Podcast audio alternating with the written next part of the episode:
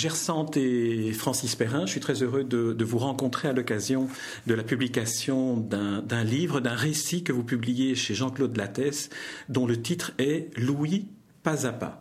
Alors, le, livre euh, est dédié dans un, à, la fin, à la fin de l'ouvrage, vous le dédiez aux enfants autistes et à leurs parents. Et je me demande s'il n'aurait pas fallu ajouter aussi une autre dédicace, c'est le dédier à tous ceux qui n'ont pas d'enfants autistes et qui ne sont pas parents d'enfants autistes, mais qui, en lisant votre livre, changeront le regard qu'ils portent sur l'autisme. Alors, Gersante, une réaction? Écoutez, c'est un beau compliment que vous nous faites là. Effectivement, c'est un témoignage euh, essentiellement pour les parents, pour leur montrer qu'on partage bien entendu la même histoire, puisque on a découvert à travers, euh, au travers des réactions qu'on a tous en effet euh, à peu près la même histoire. Et, si ça peut aller au-delà, euh, merci à vous, lecteurs qui ne connaissaient pas le, problème de l'autisme. Et si on peut vous apprendre le, désespoir des parents et, le manque de prise en charge c'est très important.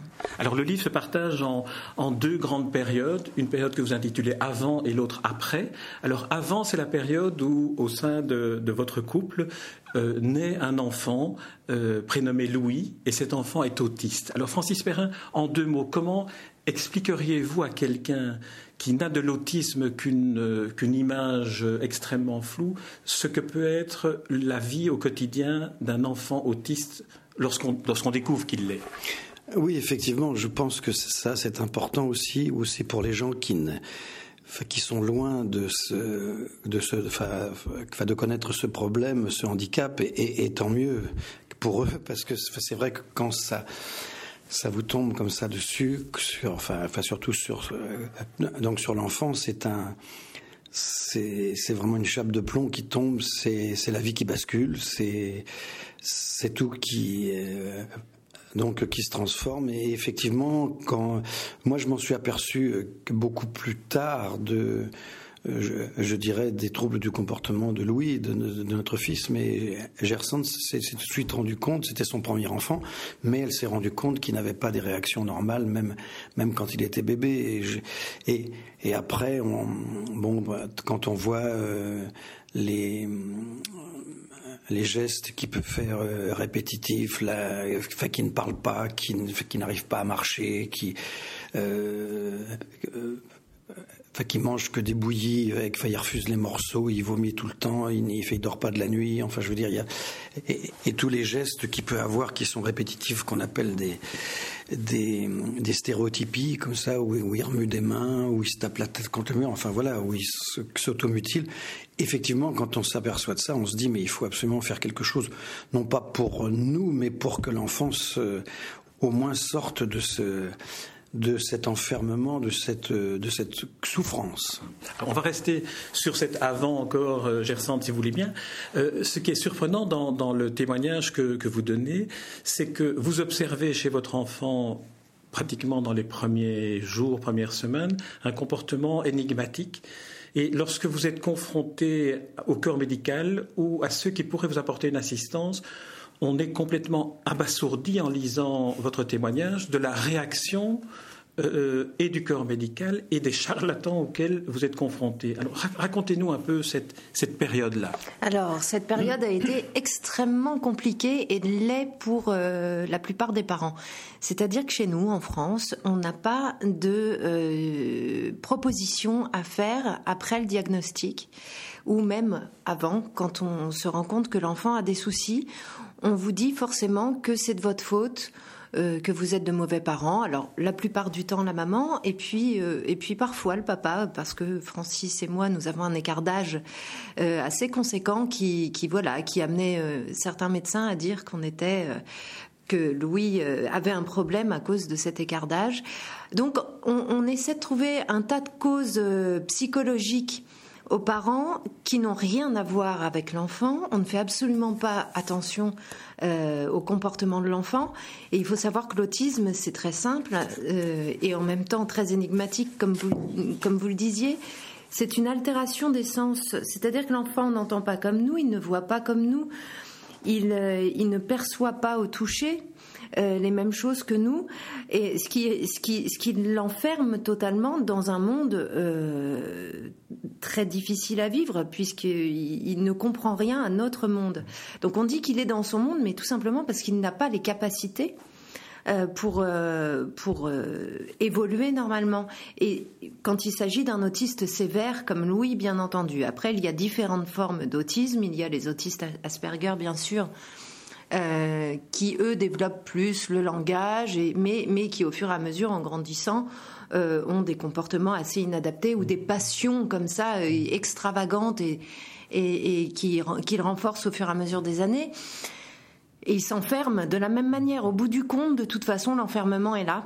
Mais revenons, si vous voulez bien, au moment où un diagnostic aurait été euh, indispensable et au plus tôt possible dans la vie de l'enfant. Euh, le problème du diagnostic précoce est primordial chez nous. Euh, il n'existe pas, pratiquement pas. C'est-à-dire qu'on va vous dire que votre enfant est, est autiste à, l'âge de 12 ans, parfois à l'âge de 15 ans. Et quand Louis a deux ans et demi et euh, qu'on tombe sur un médecin qui, me harcèle, hein, je crois qu'on peut le dire, euh, et qui dit à Francis, euh, en le regardant lui, parce que moi, euh, il ne voulait pas me regarder dans les yeux, puisque j'étais j'étais j'étais le diable. Hein. il, il, dit à Francis, faites le deuil de votre enfant. Au lieu de nous porter de l'aide, je trouve ça assez terrible. Euh, oui, c'est vrai, Francis Perrin, lorsqu'on lit ce moment-là où un, médecin vous dit faites le deuil d'un enfant alors que l'enfant et la mère de l'enfant sont présents dans ce cabinet, il y a quelque chose qui est euh, de, l'ordre d'une forme de, tragédie qui vous tombe, d'une sorte de, tempête qui doit vous bouleverser. Oui, je pense que c'est. Mais c'est tellement énorme, c'est tellement surréaliste. Mais, mais ça existe, hein, puisque je l'ai eu, je l'ai vécu que sur ce moment-là, on se dit, mais bon, on a bien, j'ai bien entendu, hein, j'ai même, ça c'est une chose qui ne, enfin, qui ne me quittera jamais, mais, mais en même temps, moi, ça m'a dit, mais quand on tombe sur euh, une personne qui est une sommité, qui est, quelqu'un qui, qui d'habitude, enfin, enfin, selon euh, les critères, euh, est un ponte, un grand ponte de spécialiste de l'autisme et tout, et qui vous dit ça, on se dit mais mais attends, il y a quelque chose qui va pas là, il c'est pas possible, il y a y a d'autres il y a d'autres choses et il, faut aller ailleurs, il faut partir, il faut se puis, et puis on compte sur soi. Il y a, le couple, hein, il y a le couple qui existe, ça c'est ça c'est important parce que beaucoup de de, cas de parents, euh, bah, bah, quand ils savent que leur enfant a des troubles de comportement, il y a, il y a 85% des hommes qui s'en vont hein, et, qui laissent la mère. Euh, donc que se débrouiller avec avec l'enfant, euh, donc avec l'enfant avec ce handicap. Donc ça. Oui, peut-être je peux préciser maintenant que le livre est écrit à, à, quatre mains, on pourrait dire, c'est-à-dire que le livre, la, la, la, structure du livre a été écrite par Gersan dans un premier temps, et alors dans une dans une démarche assez euh, assez originale en, écriture, euh, Francis Perrin, vous vous réentrez dans, dans le livre une fois qu'il est écrit pour le commenter en quelque sorte a posteriori et vous souvenir de ce qu'a été pour vous certains moments, notamment les moments de désespoir. Absolument, et je réagis euh, en fonction parce que c'est ce, que l'éditrice euh, donc nous avait proposé. Je trouvais ça assez original parce que moi je voulais pas écrire sur Louis et, je savais que Gersand avait écrit, mais sans euh, sans savoir qu'on serait publié un jour. C'était pas notre notre but. Et donc c'est, effectivement les réactions parce que justement il y a il y a eu souvent, je pense, de, de, des livres de mamans de, d'enfants autistes, mais il y a eu rarement la réaction du père un père à qui on a dit d'ailleurs qu'une des raisons pour lesquelles il était autiste, c'était peut-être parce que vous étiez comédien. Alors là, je, dois dire, en, lisant ça, on se dit, il y a peut-être euh, euh, encore une zone médiévale dans la médecine en France. Absolument. Nous sommes restés, de toute façon, nous sommes très très en retard sur, euh, sur énormément de choses, particulièrement dans les, dans la, dans les sciences du comportement ou des choses comme ça, ou, euh, en Amérique ou dans les autres pays depuis 40 et 50 ans. Euh, ce traitement ABA dont on parle, l'analyse appliquée du comportement, existe et a des résultats. C'est ça le plus important. C'est un traitement qui a des résultats. Donc ça, c'est le plus important au monde. C'est pour ça qu'il faut que ce soit euh, un traitement qui soit avec d'autres, si, c'est pas le traitement miracle, hein. il n'y a pas de traitement miracle, il n'y a pas de traitement qui réussisse à 100%, mais il y a des résultats sur, sur, sur des enfants dans le monde entier qui ont fait des, des progrès, qui sont sortis de leur autisme et qui ont pu avoir un métier, être autonome, enfin euh, vivre, euh, vivre normalement et pas non plus être, considéré comme au Moyen Âge, comme vous le disiez, comme des bah, que euh, l'autiste était comme des non personnes. voilà des non personnes et apparenté à même même à la folie quoi. Alors, euh, passons à l'après, parce que ce livre est aussi un livre qui est un livre euh, d'espoir, qui est un livre qui indique des pistes, qui est un livre de révolte, qui est un livre de combat. Alors, cher Sandre, vous, avez... Louis est né le 8 avril 2002. Trois ans après, vous rencontrez enfin une, technique, une thérapie, un traitement qui pourrait s'adapter à, Louis, qui s'appelle en anglais le Applied Behavior Analysis, ce qui veut dire un comportementalisme pour traiter euh, l'autisme. Alors, décrivez-nous un peu la, rencontre, euh, l'espoir enfin qui vient. Alors, l'espoir n'a pas été immédiat. Vous vous doutez, bien qu'après tant de, charlatans, on avait un petit peu peur. Mais euh, dès la première rencontre avec le docteur Vinca Rivière, qui n'est pas loin de chez vous, puisqu'elle est professeure à l'université de Lille 3.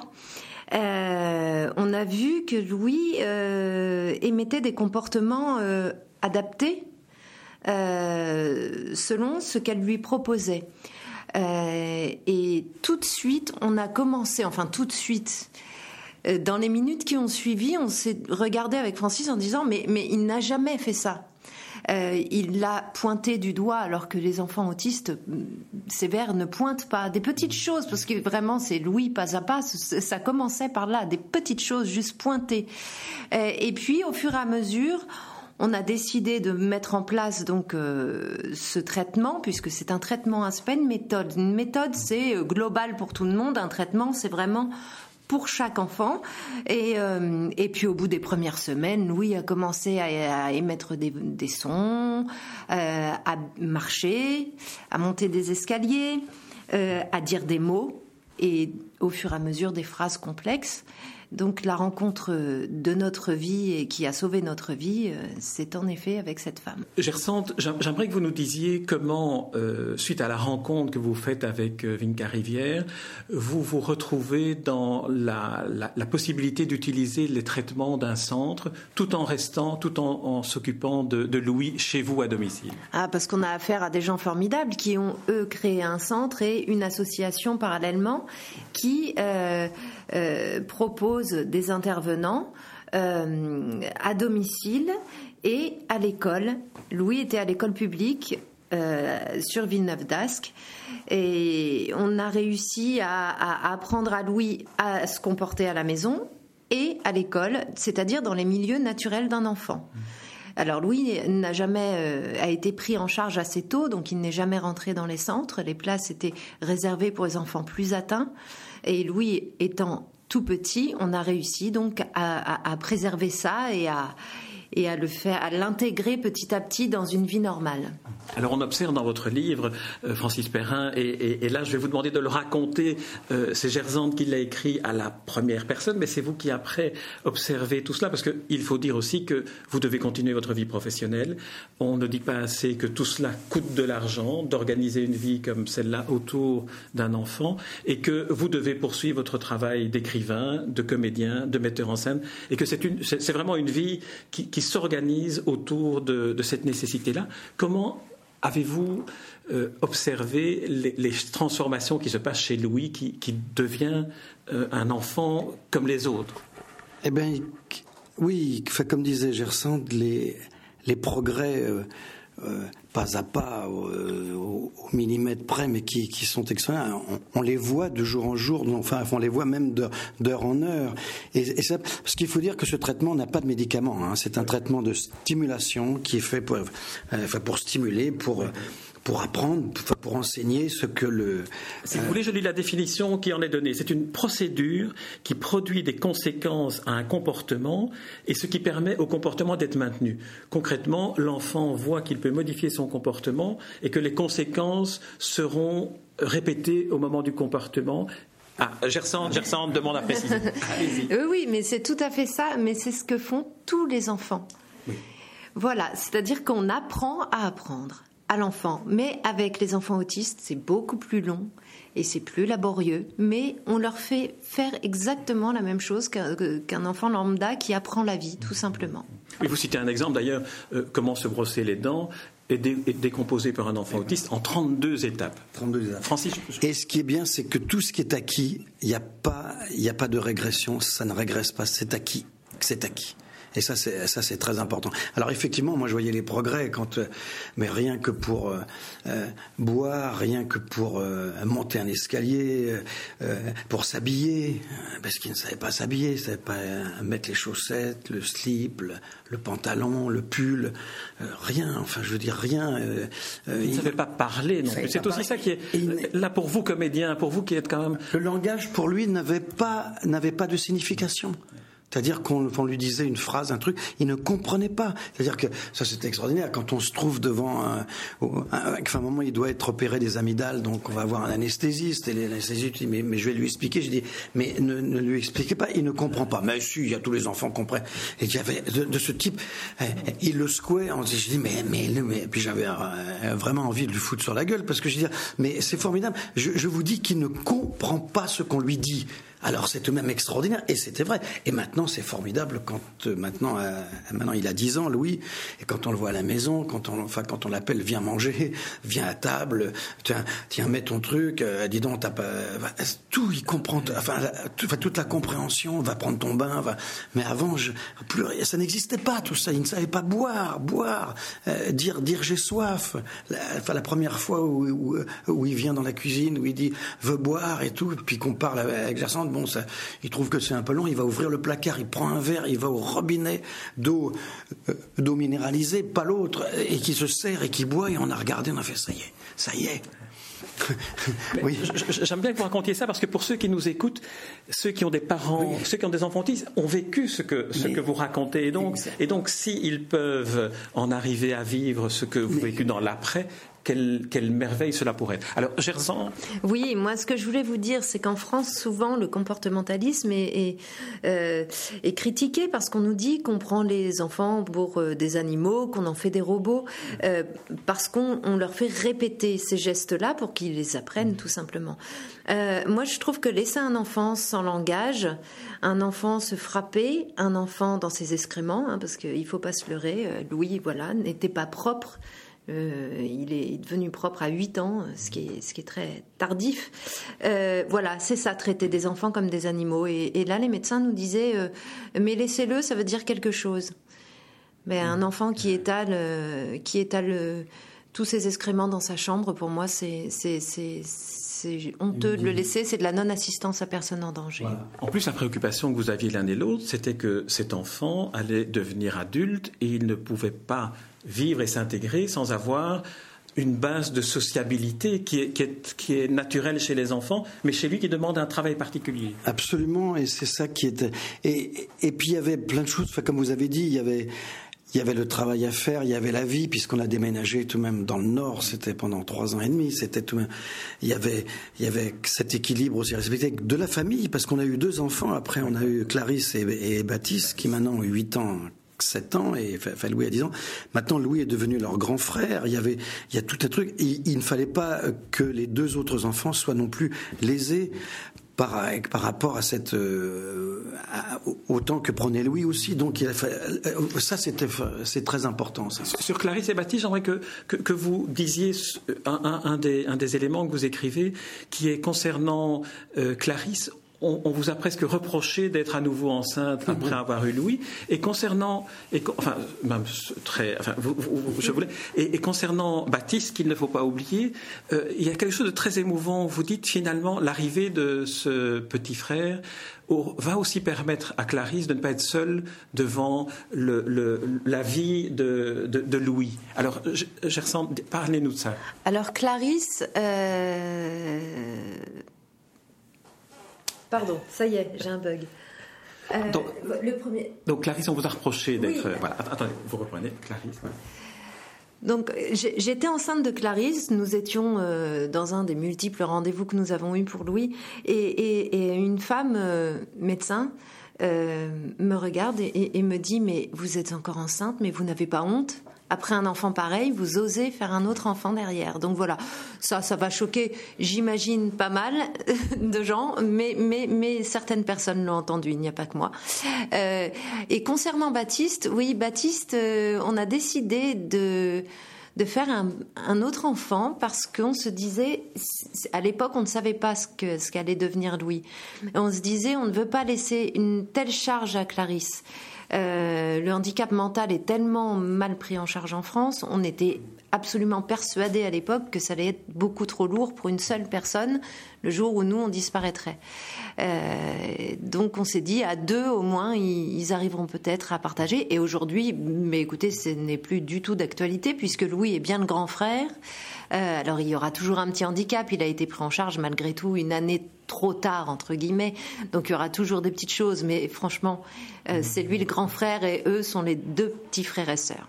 Comme je vous l'ai dit hors micro euh, avant de commencer l'interview, je regrettais qu'il ne soit pas venu avec vous. Alors Francis Perrin, euh, peut-être qu'on peut aborder, en, rebondissant sur ce que Gerzand vient de dire, sur euh, l'âge adulte pour, pour les autistes, sur le fait que cet enfant va devenir adulte. Les enfants autistes, lorsqu'ils deviennent adultes, entrent dans la société ou n'y entrent pas. Et vous avez cité l'exemple de Harry, un, adulte américain qui, qui, qui, a été traité, lui, par, ce, par cette procédure à bas et qui, même à l'âge adulte, a réussi à réintégrer la société. Oui, ça c'est, un exemple extraordinaire. C'est un, donc, euh, en Amérique, c'est un, il s'automutilait, enfin, il, était, euh, il, était très euh, sévère, sévèrement pris. Il avait pris très très tard et tout. Et ben maintenant, il est, il travaille dans dans, une bibliothèque. Enfin, il, il, euh, enfin, trie des livres. Il est euh, bon. Il ne s'auto-mutile plus. Il ne s'auto-mutile plus. Enfin, je veux dire, ça, c'est extraordinaire. C'était. Mais euh, vous savez, il y a, y a un autre exemple de, de parents, qui ont amené leur fille qui avait 18 ans et qui n'était toujours pas propre. Donc c'était et rien qu'en trois semaines de traitement à Béa, elle est devenue propre et ça a changé la vie des parents. On vous rend compte qu'à 18 ans, elle avait encore des couches. Enfin, je veux dire, faut dire, la dignité, c'est même important, ça. C'est la dignité, c'est ça. Et ça, si ça a apporté ça, même bon après, il y a, euh, les progrès sont, très, sont de plus en plus euh, difficiles à avoir, bien entendu, plus, plus et plus tard. Hein. Mais l'importance d'un diagnostic précoce. Mais l'exemple de Harry est, extraordinaire, veut dire que on, peut le faire, mais c'est un tel investissement qu'il faut. Euh, et non seulement, vous le disiez tout à l'heure, mais financier. Il faut avoir les moyens. C'est pour, pour ça qu'on a fait ce livre. C'est pour ça qu'on on, prône cette méthode pour qu'il y ait euh, que, que ce traitement soit accepté au même titre que d'autres, au même titre que dans. Parce que quand vous mettez dans un, euh, un enfant dans un hôpital euh, de, jour, enfin, comment on appelle ça, enfin, qui coûte cher à la société et qui est remboursé entièrement, mais quand l'enfant a 15 ans ou 16 ans, on vous le donne, on dit, ou on le met dans un sein, débrouillez-vous avec, enfin, c'est terminé, on ne s'en occupe plus, quoi. Enfin, c'est ça, il faut, il faut que les choses changent. Mais il y a, vous savez, il y a, une question de mentalité aussi. Et ça, ça va être le plus difficile à, faire. Mais si on peut faire progresser pas à pas, enfin, comme Louis l'a fait, comme d'autres l'ont fait, si, si ça peut arriver et, que des parents qui sont dans le désespoir, parce qu'il faut bien le dire, c'est terrible quand ça vous arrive, ça. Hein, et, d'ailleurs, on a plein de témoignages de, parents qui viennent nous voir et disent merci, merci parce que vous avez raconté notre histoire et ça nous donne. C'est pas pour donner un faux espoir, c'est pas pour ni, faire pitié ni rien, c'est pour dire il y a quelque chose, mais, battez-vous, il faut aller voir les gens qui sont des, responsables gouvernements pour qu'ils fassent, quelque chose à, long terme et non pas comme les politiques à court terme. Oui, le combat que vous menez l'un et l'autre est aussi de faire reconnaître ce traitement, qui, par ailleurs, est un traitement, si on envisage la problématique de manière plus globale, finalement, la société s'en sortirait mieux, puisque les autistes seraient intégrés comme personne auraient davantage d'autonomie. Est-ce que c'est ça aussi le combat? C'est la seule raison pour laquelle nous, avons décidé d'écrire ce livre, bien entendu. Euh, vous savez, vous racontiez l'histoire d'Harry. Harry, cette histoire-là, c'est en 1974. Euh, donc c'est pour montrer l'efficacité du traitement et c'est pas ça date pas d'aujourd'hui. Donc euh, il serait temps qu'en France, en tout cas chez vous, les, ça, a déjà beaucoup plus évolué que chez nous. Euh, mais, mais il serait temps qu'en France, on décide en effet de les prendre en charge et à long terme, on est face à un vrai euh, scandale de santé publique. Les parents commencent à se rebeller. Euh, on, on, a essayé, en tout, en tout cas, c'est ce qu'ils nous disent, d'être leur porte-voix. Euh, maintenant, je pense que leur voix doit être absolument entendue. Euh, il faut hurler. Il faut hurler parce qu'on est face à un drame. Il y a un enfant. Alors, on dit dans le livre un enfant sur 150 autiste, mais il y a un enfant sur 80 qui naît avec des troubles du comportement. Ce qui est énorme, et ça, ce sont les chiffres internationaux. C'est pas qu'on a décidé, voilà, on découvre. Ce sont des statistiques internationales de diagnostic précoce. Donc, je pense qu'il est temps en France de faire face à ça. Sinon, on va se retrouver dans un état, mais euh, euh, avec des enfants sur le dos qui vont nous coûter cher, qui deviennent des adultes. On ne fait pas des enfants pour qu'ils restent enfants. On fait des enfants qui deviennent des adultes, qui vont poursuivre le chemin des parents.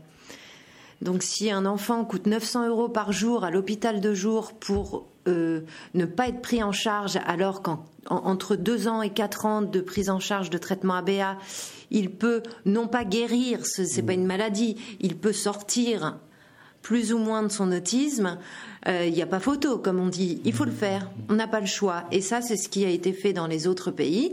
Et chez nous, on pense à sa prochaine élection. On pense, voilà. Là, on se retrouve face à un nouveau gouvernement. Nous, c'est pas un problème politique, l'autisme. C'est pas droite ou gauche. C'est pas, c'est pas notre problème.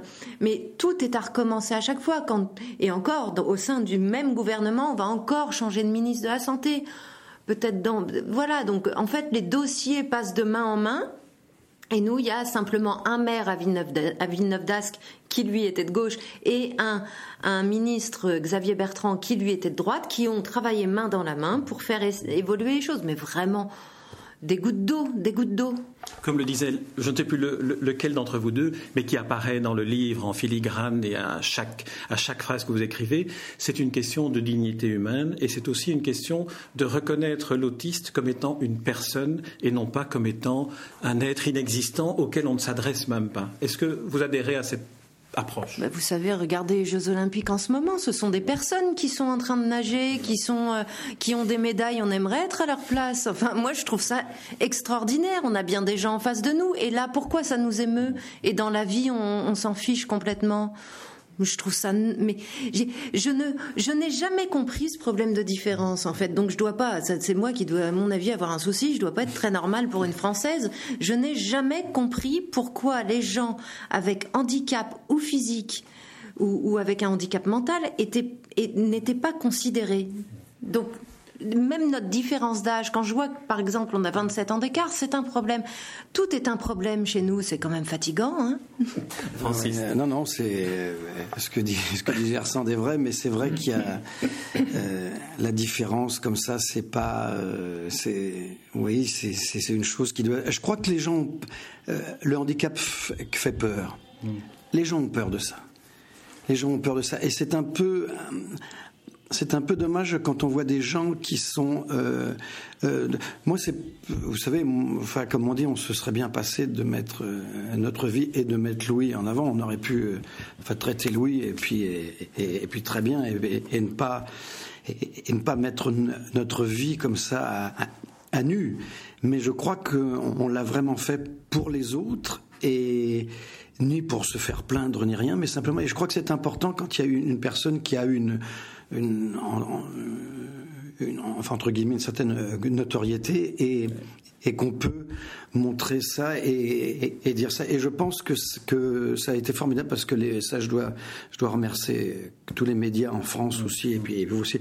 Ça a été extraordinaire. Ça, y a, enfin, on a eu la parole, on a eu vraiment, enfin, on nous a donné les, enfin, les moyens de faire connaître ce traitement ABA, qui, je le répète, n'est pas, ne réussit pas à 100%. Il n'y a pas de Comme vous le dites très bien, la chimiothérapie ne réussit pas non plus à 100% dans voilà, Il ne faut pas rêver, mais, mais les résultats sont là. Il y a des enfants qui, qui ont fait des progrès, qui sont autonomes. C'est tout. Point final. Alors, sur, sur, les médias, vous vouliez réagir, euh, Gersande Oui, euh, sur les médias et d'une manière générale, sur la France. Si on n'aimait pas la France, moi je critique, là, vous, vous m'entendez euh, critiquer depuis tout à l'heure, mais c'est justement parce que Francis et moi, on aime infiniment notre pays qu'on a envie qu'il grandisse un petit peu et, qu'il laisse grandir ses enfants.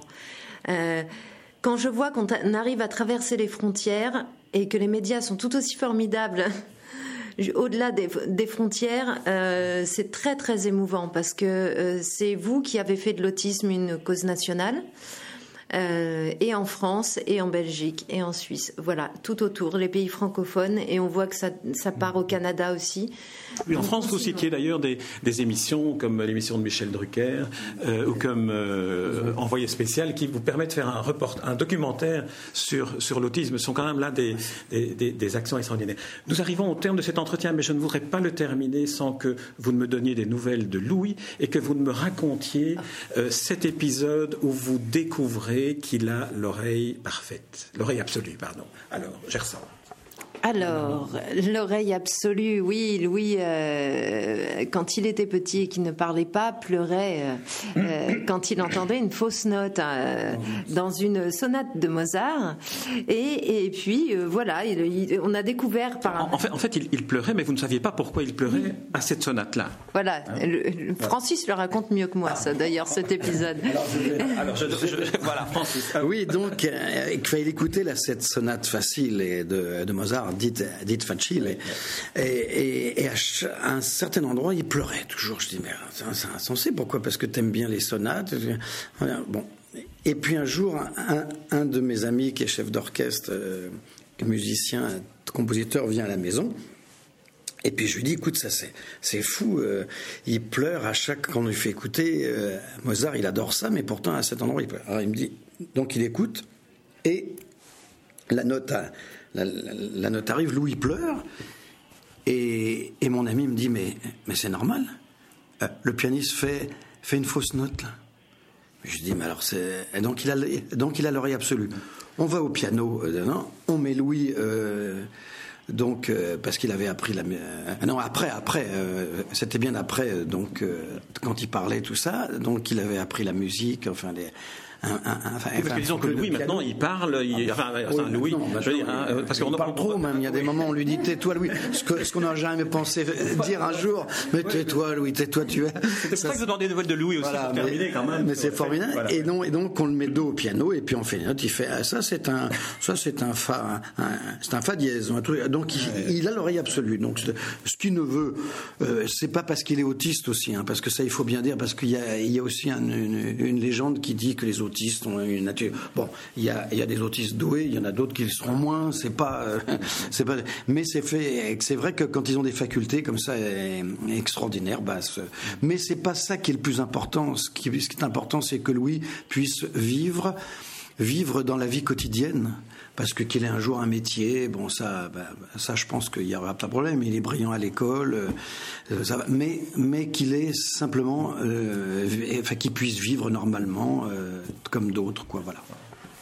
Et, oui, et là maintenant, nous on rentre dans un, dans un nouveau combat puisque Louis a été refusé à l'école et que donc je fais l'école à la maison et c'est parti pour un nouveau combat. Oui, là c'était étonnant, c'est l'école publique qui vous refuse euh, d'admettre euh, d'admettre Louis dans une école et donc vous devenez enseignante à domicile. On doit on doit terminer, mais mais on pourrait continuer encore pendant pendant des heures. Je ne peux que recommander à ceux qui nous écoutent de se plonger, qu'ils soient euh, autistes euh, adultes, euh, parents d'autistes ou simplement êtres humains, de se plonger dans la lecture de votre livre Louis pas à pas, parce qu'ils découvriront, et c'est le message que j'aimerais que vous transmettiez à Louis, parce qu'ils découvriront que les autistes, s'ils ont un handicap, ont cet handicap-là d'être extraordinaire, c'est-à-dire sortir de l'ordinaire, et je pense que c'est une belle manière de les définir, et euh, je, je vous la suggère. Je rappelle le titre de votre livre, Louis pas à pas. Gersante et Francis Perrin, je vous remercie et de l'avoir écrit et d'en avoir si bien parlé. Transmettez mes amitiés à Louis. C'est publié chez Jean-Claude Lattès. Merci. Merci.